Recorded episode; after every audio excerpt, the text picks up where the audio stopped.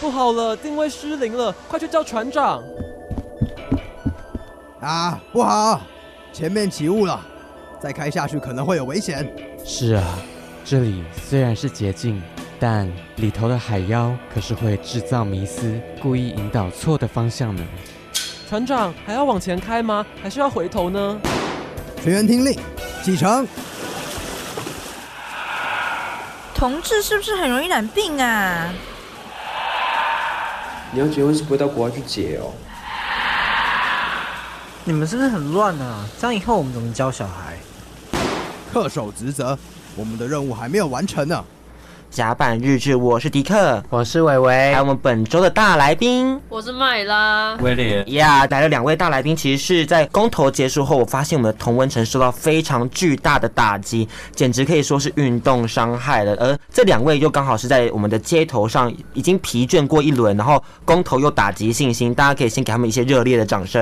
耶，yeah, 自己拍，啪啪啪啪啪。呀，啪啪啪啪啪，就是是你算是婚姻平权志工吗？呃，我我不知道自己算不算，但是我有加在群组里，然后也是从事过几次到街头上面去拉呃平权的联署等等的。那我们的威廉刚好是我们的小蜜蜂，不晓得大家有没有听过小蜜蜂这个名词呢？但没有关系，我们待会再跟大家做介绍。先来听听看我们本周的迷思是什么吧。船长，你听，好像是什么声音？公投后的我们该怎么办？性平教育还有吗？可以结婚吗？台湾待不下去了，我们移民吧。原来宣传那么久，我们竟然还是台湾的少数。你们应该没有投 blue blue 的吧？你是蓝甲还是绿甲？首先就听到了我们最近最常听到的移民，应该是我们同温层朋友所引发的一个风潮。两位有听过吗？麦拉？绝对是有。我第一时间就是看到朋友开始，呃，我现在想要去加拿大，我去日本好了，开始在讨论要去哪一国。那威廉有听过吗？有，在 IG 很多朋友都有 po。所以你现在已经准备要移民了吗？两位是会有想要移民的一个打算吗？嗯、呃，其实第一时间觉得恐，就是会觉得恐惧跟失望，会的确是有这个想法，但是长期来看。我觉得它是一个没有那么实际的一个念头哎，我会存钱啦，但是会不会移民，我觉得还是要往更远的地方看。所以移民这个话题到底是为何而来啊？伟志，威廉，对不起，威廉，谁是伟志啊？伟志是谁啊？就是感觉是大家对呃突然同温层的泡泡被戳破之后，然后感受到现实的残酷，就会想要逃避吧。所以他其实是来自一个逃避的心态。那其实我还蛮好奇说，那因为麦拉是婚姻平权的志工嘛，对，于这样的结果，目前的心情是什么样子呢？嗯、呃，我第一时间看到的时候，非常的崩溃，就是崩溃到直接把高中的一些小故事拿出来，就是想说跟童文层讨拍拍的那种感觉。但是我是一个情绪代谢很快的人，我大概崩溃个两三个小时之后，就开始在想。其实整场选举下来，值得崩溃的事情真的太多了。那这是其中一件，但是崩溃完的崩溃完这个同婚的议题之后，又去崩溃别的。但是对于同婚议题，其实我现在的看法算是蛮蛮乐观的。为什么会乐观呢？因为我觉得，虽然说公投出来的结果是这样，但是其实我觉得大家可以去想的是这个数据。不是说今天才突然冒出来的，而是我们长期来讲，台湾的社会的倾向，大家所相信的事情，大家觉得什么观念可以接受，什么不行，是一直以来都是维持这样的状况。只是说今天公投投完之后，给我们一个确切的数据给大家看。可是这不是一两天造成的，也就是说，我们长期在这样的情况下，只是说我们在同温层里面，所以没有去意识到这件事。那我们可能该做的就是，我们能做什么来提升三百多万这个数字？而不是说觉得很恐怖或是很失望。那刚刚有提到我们伟志是小蜜蜂，我伟是没有听过小蜜蜂啊。嗯，小蜜蜂就算是嗯比较为婚姻平权这件事在街头奔走的一些朋友们。对，而且他们其实奔走时间蛮长的，是从二零一六年就开始奔走，对不对？还是更早？伟志，伟志，是我不知道，但是我是从去年加入的，就是那时候在拼视线的时候，然后那那时候就要一直去宣传说民法好像是九七二吧。就是希望去直接修改民法九七二，对，没有错。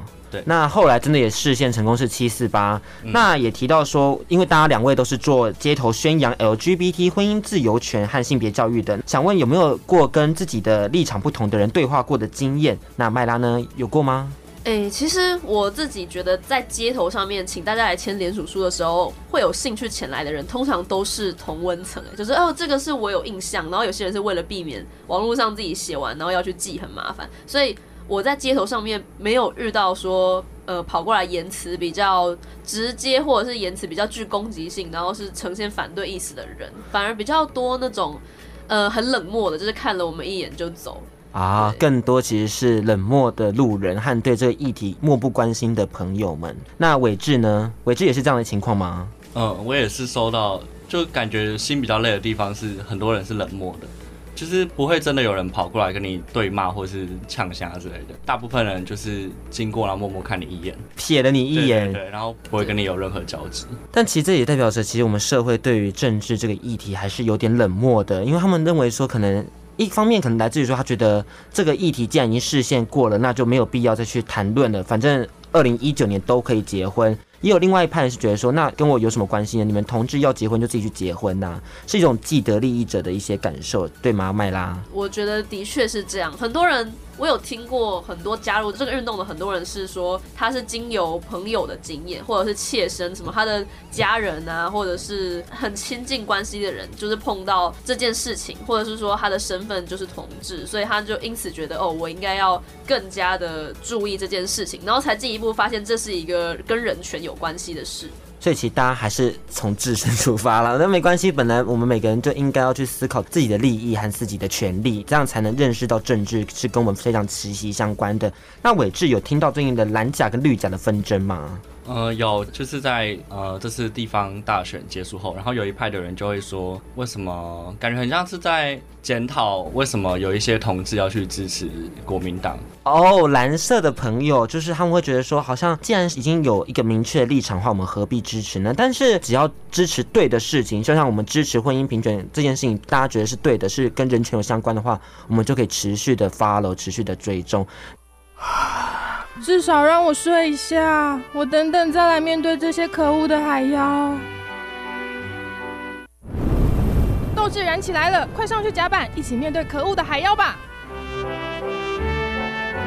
我是迪克，我是伟伟，还有我们本日的大来宾，我是麦拉，我是威廉，威廉嗨，麦拉嗨。那来到了我们的一个比较算是我觉得偏法律政治环节的一个部分，因为其实相信大家在面对比较迷思的部分的时候，是需要更多的专业的资讯才能厘清他们的盲点，所以我们就想请两位来跟我们分享一些正确的法律知识啦。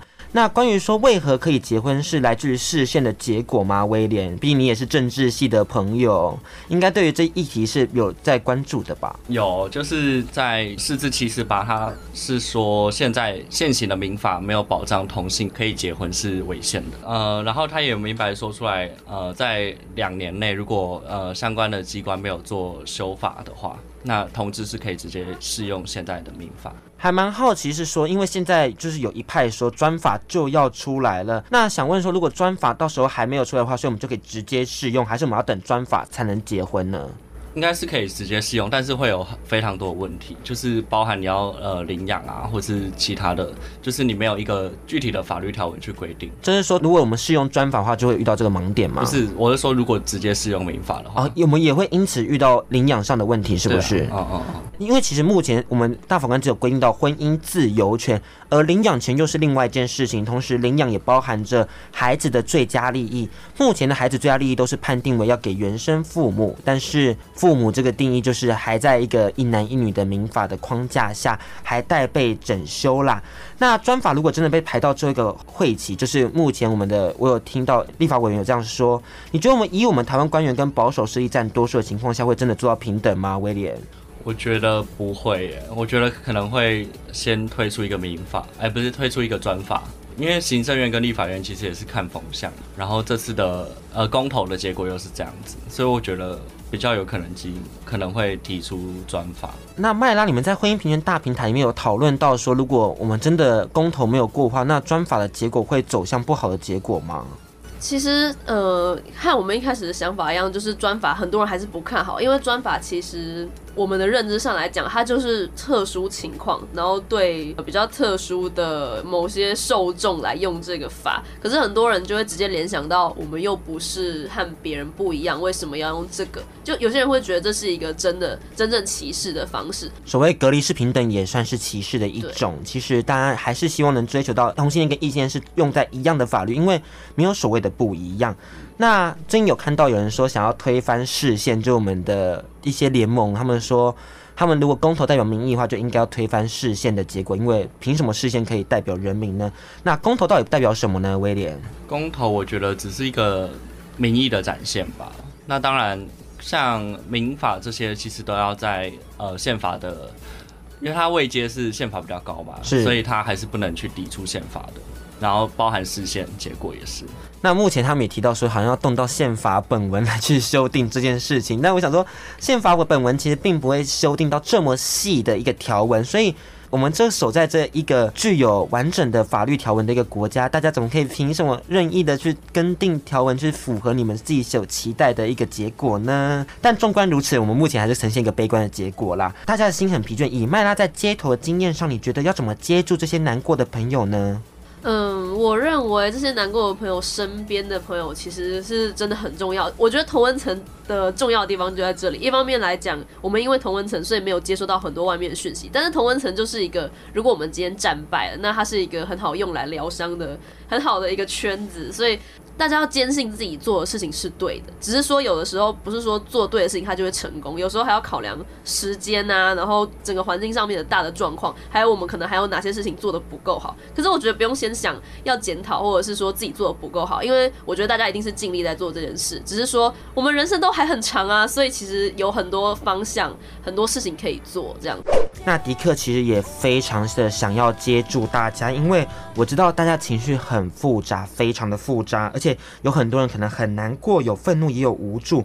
但无论是什么样的情绪，都需要一个能够抒发的平台嘛。所以因此特别收集大家的声音。那我们这个主题叫做“身为什么什么”，大家想要对社会说的，想要对同文人说的，让我们一起一起来听大家的声音吧。身为同性恋，身为同性恋，身为同性恋，身为男同志。身为男同志，身而为女同性恋，身为一个喜欢男生的男生，身为一位异性恋，身为一个双性恋，身为异性恋，我希望爱家公投的提案人、上电视的人、有权利做决定的人，全部都真的死掉。觉得这次公投像是体现了总白痴化，在媒体乱象时代中，有多数人不愿运用大脑，不是被这个世界干翻，就是要干翻这个世界。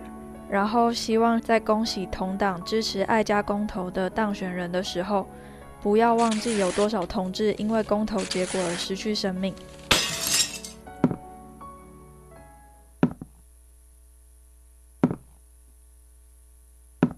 身为同性恋，我们受过无数的伤，但我们很坚强，一定可以再继续站起来为爱奋战。身为同性恋，我相信这场风雨后一定会有太阳的。